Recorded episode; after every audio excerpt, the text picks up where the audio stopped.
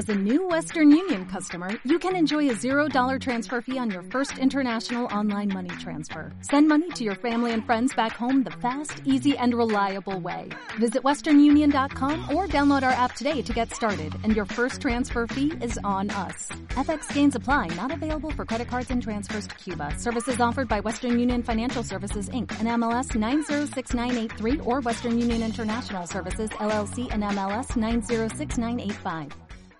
El método. Neil Strauss.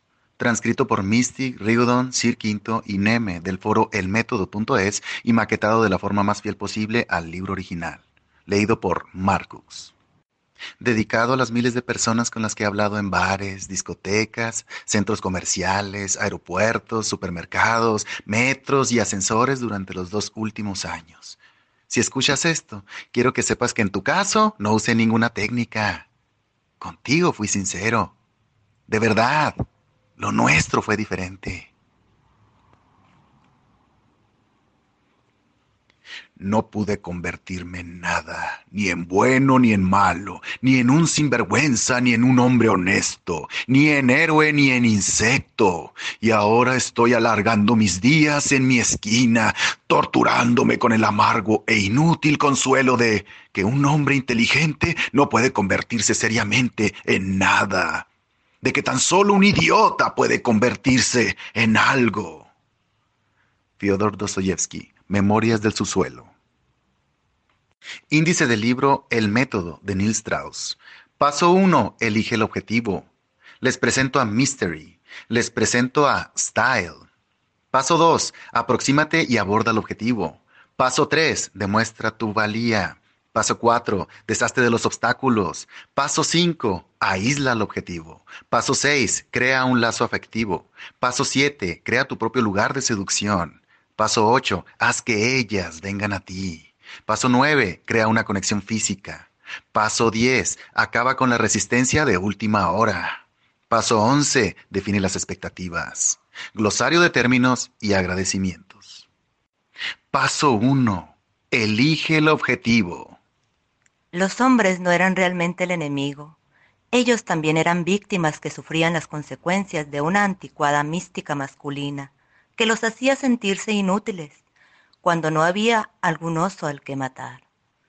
Betty Friedan, la mística de la feminidad.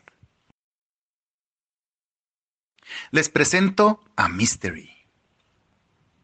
La casa estaba hecha un desastre. Las puertas estaban arrancadas de sus goznes, destrozadas. Las paredes llenas de golpes, golpes dados con el puño, con un teléfono, con un florero. Temiendo por su vida, Herval se había refugiado en la habitación de un motel y Mystery lloraba tumbado sobre la moqueta del salón. Llevaba dos días llorando sin parar. Las lágrimas pueden entenderse, pero las de Mystery habían llegado más allá de lo comprensible. Mystery había perdido el control. Llevaba una semana oscilando entre periodos de ira y violencia y episodios de llanto espasmódico. Ahora amenazaba con quitarse la vida. Vivíamos cinco en la casa. Herbal, Mystery, Papa, Playboy y yo. Venían hombres de todos los rincones de la tierra para estrecharnos la mano, para hacerse fotos con nosotros, para aprender de nosotros, para intentar convertirse en nosotros. A mí me llamaban Style. Me lo había ganado. Nunca usábamos nuestros verdaderos nombres, tan solo nuestros apodos. Incluso nuestra mansión tenía un apodo. Se llamaba Proyecto Hollywood. Y el Proyecto Hollywood estaba hecho una ruina. Los sofás y los cojines descoloridos que cubrían el suelo del salón olían a sudor y a los fluidos corporales de numerosos hombres y mujeres. La moqueta blanca se había tornado gris bajo el constante ir y venir de las perfumadas jóvenes que todas las noches eran pastoreadas desde Sunset Boulevard. En el jacuzzi flotaban tristemente docenas de colillas y condones usados. Y durante los últimos dos días, los arranques de violencia de Mystery habían dejado el resto de la casa prácticamente en ruinas. Mystery medía más de un metro noventa y estaba histérico. Ah, no puedo explicar cómo me siento, consiguió decir entre sollozos. Le temblaba todo el cuerpo. Ah, no sé lo que voy a hacer, pero no va a ser nada bueno. Levantó un brazo y dio un puñetazo a la sucia tapicería roja del sofá. Su abatimiento se tornó en un grito, invadiendo la habitación con el lamento de un hombre adulto que se ha despojado de todo aquello que lo diferencia de los animales. Llevaba puesta una bata de seda dorada, demasiado pequeña, que dejaba al descubierto sus rodillas cubiertas de heridas. El cinturón de seda apenas era lo suficientemente largo para anudarlo alrededor de su cintura y ambos lados de la bata estaban separados por al menos 15 centímetros de piel, revelando un pecho pálido e imberbe. Y debajo de este, unos holgados calzoncillos grises Calvin Klein.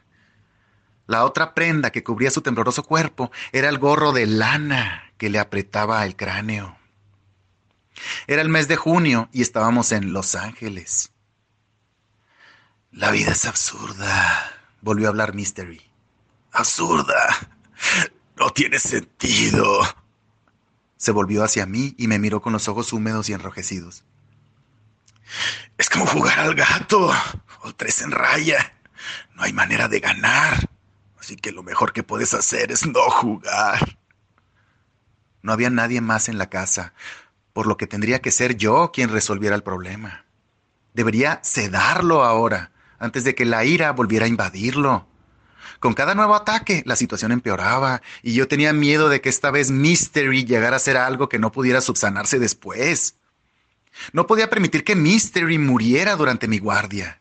Mystery era más que un amigo, era mi mentor. Había cambiado mi vida, igual que había cambiado la de tantos otros como yo. Tenía que conseguirle Valium, Xanax o Vicodin, lo que fuera. Agarré mi agenda y pasé rápidamente las hojas, buscando a alguien que pudiera proporcionarme esas pastillas.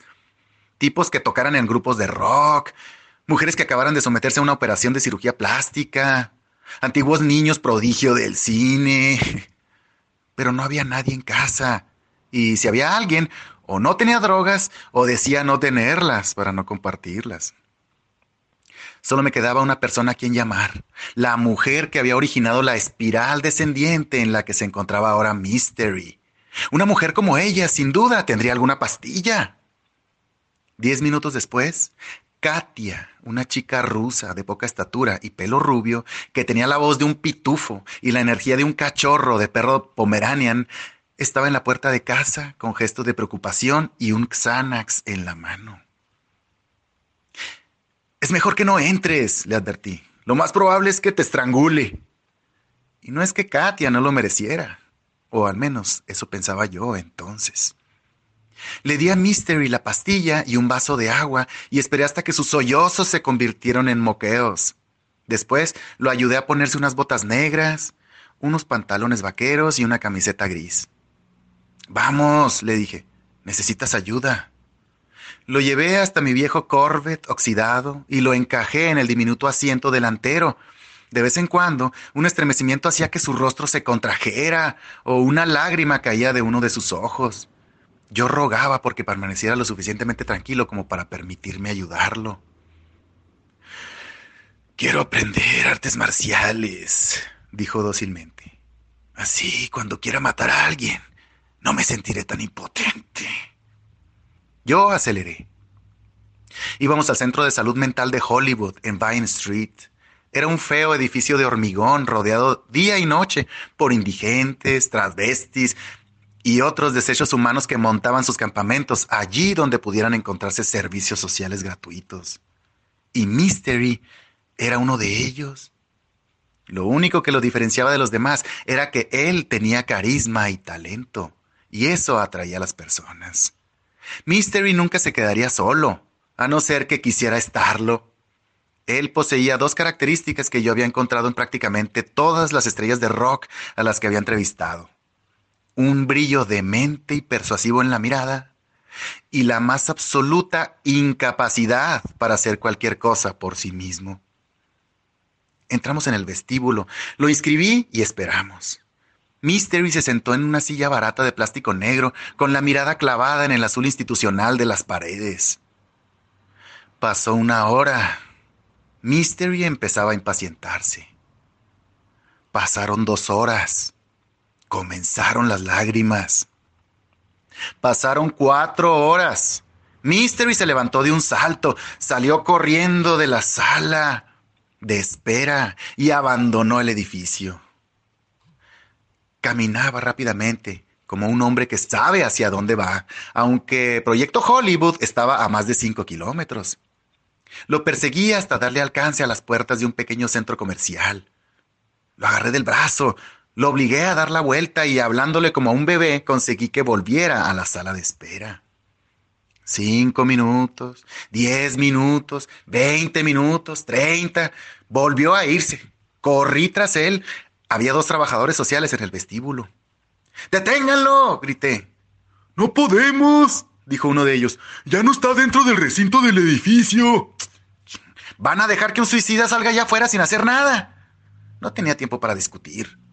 Por lo menos encuentren a un terapeuta que pueda atenderlo. Eso si consigo traerlo de vuelta. Claro. Salí a la calle y miré hacia la derecha. No lo vi.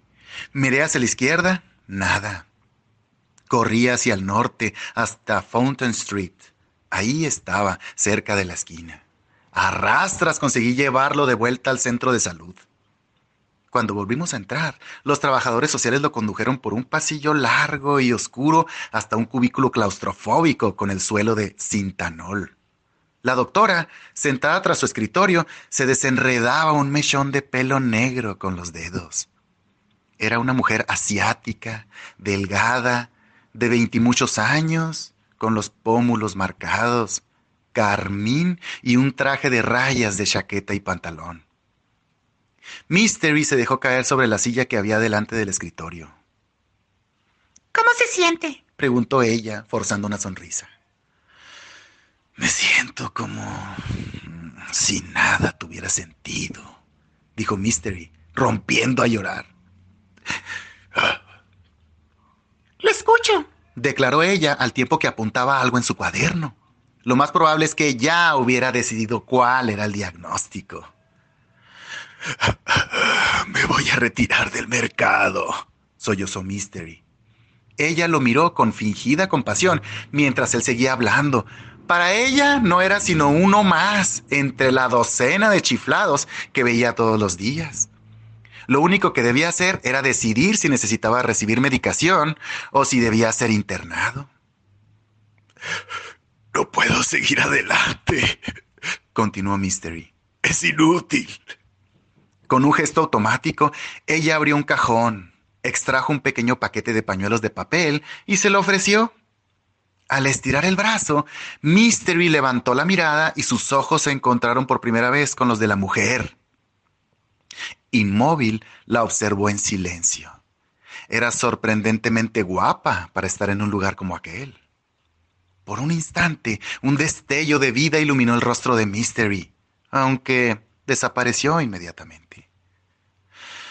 Ah, en otro momento y en otro lugar, las cosas hubieran sido muy distintas, dijo, mirándola al tiempo que arrugaba uno de los pañuelos de papel.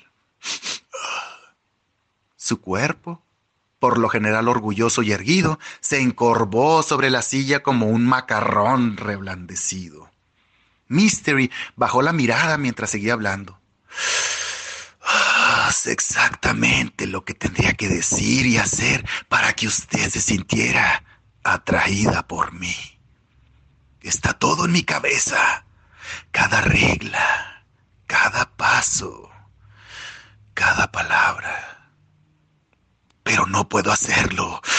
Ya no. La doctora asintió de forma mecánica. Ah, tendría que verme cuando no estoy en este estado. Continuó diciendo Mystery al tiempo que moqueaba. He salido con algunas de las mujeres más bellas del mundo. Sí, otro lugar, otro momento y usted hubiera sido mía. Sí, claro que sí, asintió ella de forma paternalista. Ella no lo sabía. ¿Cómo iba a saberlo? Pero aquel gigante llorón con el pañuelo arrugado entre las manos era un maestro de la seducción, un experto en el arte de la conquista, el mayor ligón del mundo. Eso no era algo debatible, era un hecho. Durante los últimos dos años, yo había conocido a los autoproclamados mejores ligones y Mystery era el mejor de todos ellos. Conquistar a las mujeres era su afición, su pasión, su vocación. Solo había una persona viva que estuviera a su altura, y ese hombre estaba sentado a su lado. Y era Mystery quien me había convertido en una superestrella. Juntos habíamos reinado en el mundo de la seducción, habíamos logrado conquistas imposibles ante las miradas atónitas de nuestros discípulos en Los Ángeles, Nueva York, Montreal, Londres, Melbourne, Belgrado, Odessa y aún más allá. Y ahora estábamos juntos en una casa de locos. Les presento a Style. No soy muy atractivo, tengo la nariz demasiado grande para mi rostro. Destaca por su formidable caballete, aunque al menos no es aguileña. No estoy completamente calvo, pero si solo dijera que mi cabello clarea, tampoco estaría siendo fiel a la realidad. Lo cierto es que tan solo tengo algunos mechones de fino cabello que me cubren la cabeza como endebles arbustos, y a los que mimo diariamente con Rogaine. Mis ojos son demasiado pequeños, aunque es cierto que poseen un brillo animado, pero ese siempre será mi secreto, pues su destello no puede verse detrás de mis gafas. Tengo las sienes muy hundidas, y aunque a mí es algo que me complace, ya que creo que le da personalidad a mi rostro, nadie me ha piropeado nunca por ello. Soy más bajo de lo que me hubiera gustado ser. Y estoy tan delgado que, por mucho que coma, la mayoría de la gente piensa que estoy desnutrido. Cuando me fijo en mi cuerpo, pálido y algo contrahecho, me sorprende que alguna mujer pueda querer tumbarse a mi lado y mucho menos abrazarme. O sea que, para mí, conocer chicas no es algo que resulte fácil. No soy el tipo de hombre por el que las mujeres cuchichean en un bar, ni el que quieren llevarse a casa cuando se emborrachan y tienen ganas de hacer alguna locura. No puedo ofrecerles mi fama para que alardeen, como hace una estrella de rock, ni cocaína y una mansión, como otros tantos hombres en Los Ángeles. Solo tengo mi inteligencia y eso es algo que, a primera vista, resulta difícil de apreciar. Quizá hayan advertido que no he dicho nada sobre mi personalidad. No lo he hecho porque mi personalidad ha cambiado por completo. O, hablando con más precisión, yo la he cambiado por completo. He inventado a Style, mi alter ego. Y en dos años, Style ha llegado a ser más popular de lo que yo lo fui nunca, sobre todo con las mujeres. Nunca pensé que caminaría por el mundo bajo una identidad inventada. De hecho, yo era feliz conmigo mismo y con mi vida. Al menos eso creía hasta que una inocente llamada telefónica.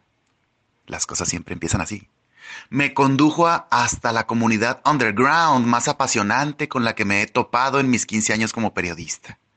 En este caso, quien me llamó fue Jeremy Ruby Strauss, un editor que, aunque nunca tuvo ninguna relación con esta comunidad, había encontrado un documento en internet que se llamaba La Guía del Ligue, que, según me dijo entonces Jeremy, resumía en 150 excitantes páginas la sabiduría almacenada por decenas de artistas de la seducción que llevaban compartiendo sus conocimientos durante casi una década, trabajando en silencio con el fin de convertir el arte del ligue en una ciencia exacta. Jeremy quería que alguien reuniera toda aquella información en un libro coherente y pensó que yo era la persona apropiada para hacerlo. Yo no estaba tan seguro. Lo que me ha interesado siempre es la literatura, no dar consejos a adolescentes salidos. Pero claro, le dije que le echaría un vistazo a esa guía. Mi vida empezó a cambiar en cuanto leí las primeras líneas. La guía del ligue me abrió los ojos, más de lo que nunca lo había hecho ningún otro libro, ya fuera la Biblia, Crimen y Castigo o El placer de cocinar pero no necesariamente por la información que contenía, sino por el camino hacia el que me había abierto las puertas. Cuando pienso en mi adolescencia, hay una cosa de la que siempre me arrepiento, y no es de no haber estudiado lo suficiente, ni de haber sido desagradable con mi madre. ni tampoco de haber empotrado el coche de mi padre contra aquel autobús. No, de lo que me arrepiento es de no haber salido con más chicas. Soy un hombre profundo. Cada tres años releo por placer el Ulises de James Joyce. Me considero una persona razonablemente intuitiva. En esencia, soy una buena persona e intento evitar hacer daño a los demás. Pero paso demasiado tiempo pensando en las mujeres y me cuesta mucho alcanzar un nivel menos espiritual en mis relaciones con ellas. Y sé que no soy el único.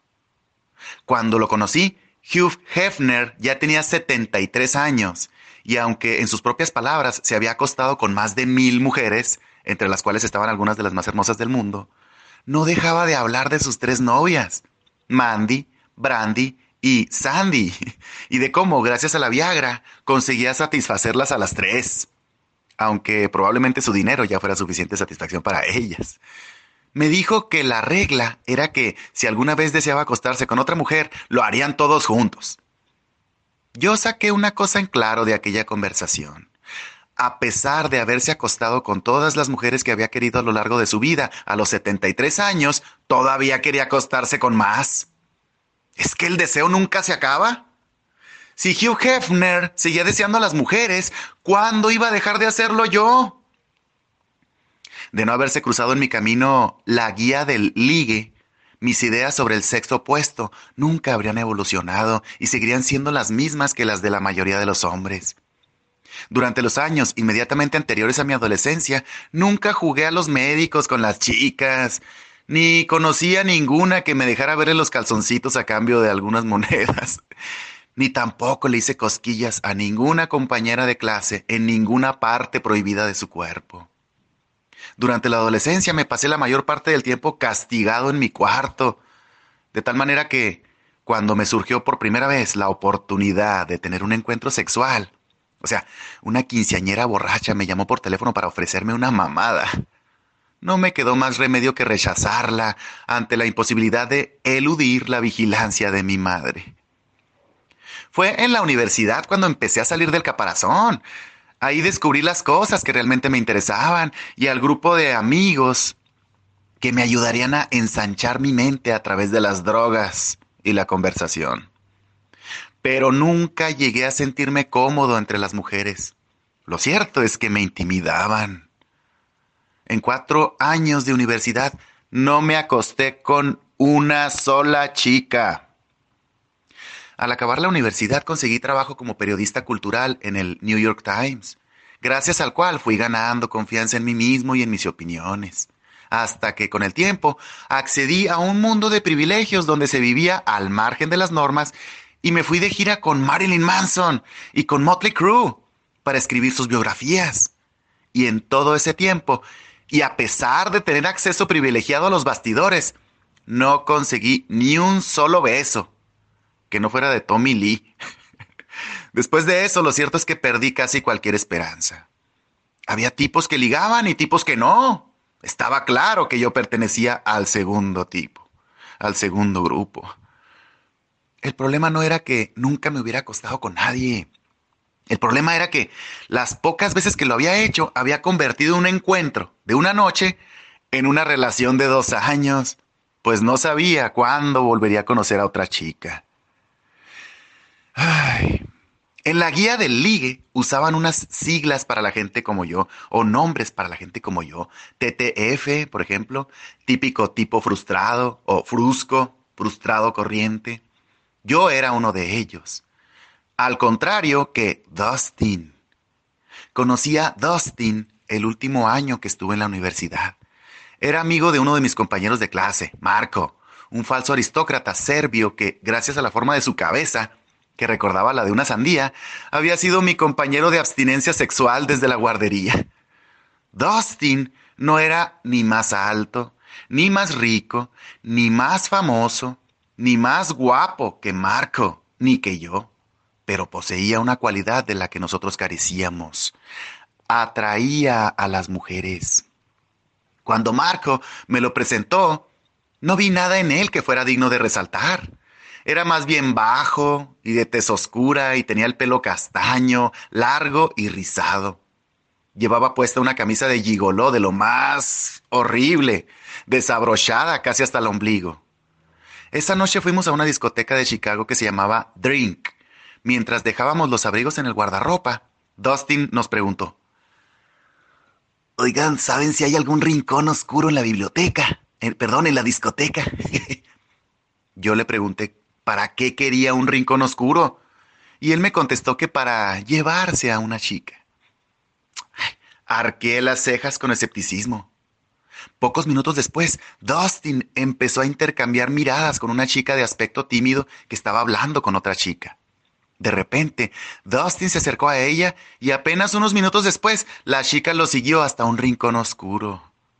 Cuando se cansaron de meterse mano, se separaron en silencio, sin sentirse obligados a intercambiar números de teléfono, sin tan siquiera un avergonzado hasta pronto. Aquella noche, Dustin repitió aquella proeza, aparentemente milagrosa, hasta otras cuatro veces, abriéndome los ojos a una nueva realidad. Estuve interrogándolo durante horas, intentando descubrir la naturaleza de sus poderes mágicos, Dustin tenía lo que suele llamarse un don natural. Había perdido la virginidad a los 11 años, cuando una vecina de 13 se había servido de él como experimento sexual, y desde entonces no había dejado de experimentar. Una noche lo llevé a una fiesta que daban en un barco fondeado en el East River de New York. Al pasar a nuestro lado una chica de pelo castaño y ojos de cervatillo, Dustin se volvió hacia mí y me dijo, te viene como anillo al dedo. Como de costumbre, yo bajé la mirada, al tiempo que negaba con la cabeza. Me asustaba la posibilidad de que Dustin me hiciera hablar con ella.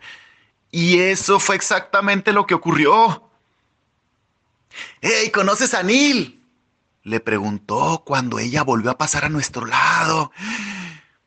Era una forma bastante estúpida de romper el hielo, pero eso ya no importaba, pues el hielo estaba roto. Yo conseguí tartamudear algunas palabras hasta que Dustin acudió, acudió en mi ayuda. Quedamos en vernos más tarde en un bar con ella y con su novio. Acababan de irse a vivir juntos. Su novio había traído con él al perro y tras un par de copas se fue a llevar al perro de vuelta a su casa. La chica se quedó con nosotros. Dustin sugirió que fuéramos a mi casa a cocinar un tentempié de madrugada. Fuimos andando a mi diminuto apartamento del East Village, pero al llegar, en vez de comer, caímos agotados en la cama, con Dustin a un lado de la chica, que se llamaba Paula, y yo al otro. Dustin empezó a besarla en la mejilla izquierda al tiempo que con una señal me indicaba que yo hiciera lo mismo en la mejilla derecha. Con movimientos sincronizados fuimos descendiendo por su cuello hasta llegar a sus senos aunque a mí no dejaba de sorprenderme la silenciosa docilidad de Paula.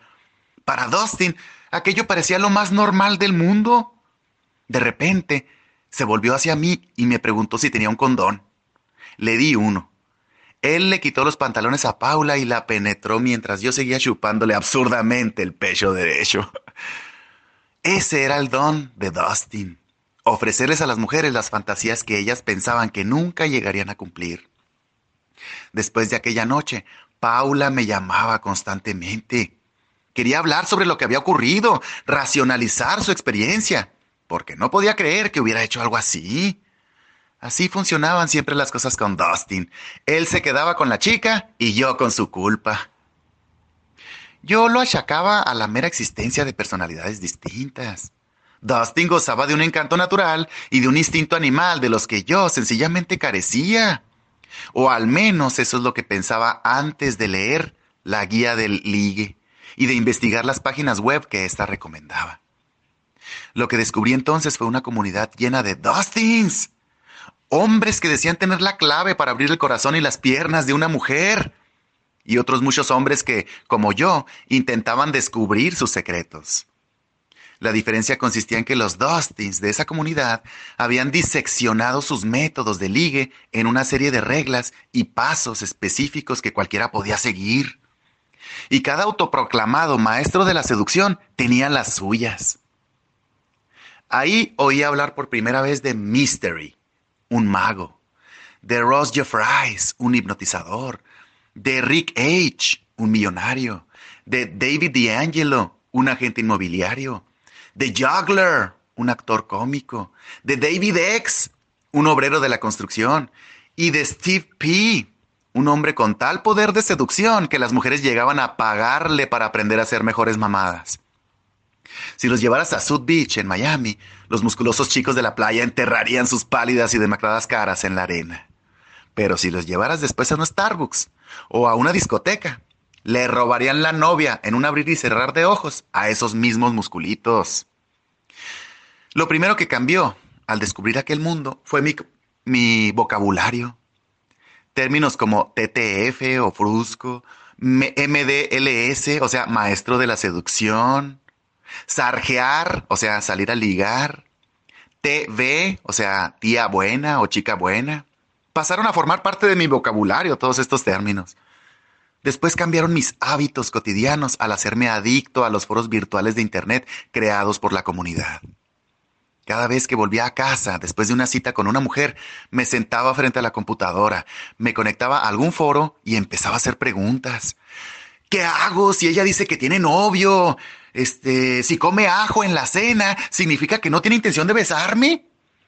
¿Es buena o mala señal que se pinte los labios delante de mí? Recibía respuestas firmadas con nombres como Candor, Ganwich o Formhandle. Las respuestas, de hecho, fueron Recurre al patrón para destrucción de novios. Estás dándole demasiadas vueltas. Ni lo uno ni lo otro. No tardé en darme cuenta de que no estaba frente a un mero fenómeno de Internet, sino ante una forma de vida. En decenas de ciudades, desde Los Ángeles hasta Londres, desde Zagreb hasta Bombay, aspirantes a maestros de la seducción se reunían cada semana en lo que ellos llamaban capas, para analizar distintas tácticas y estrategias antes de salir en busca de mujeres a las que llevarse a la cama.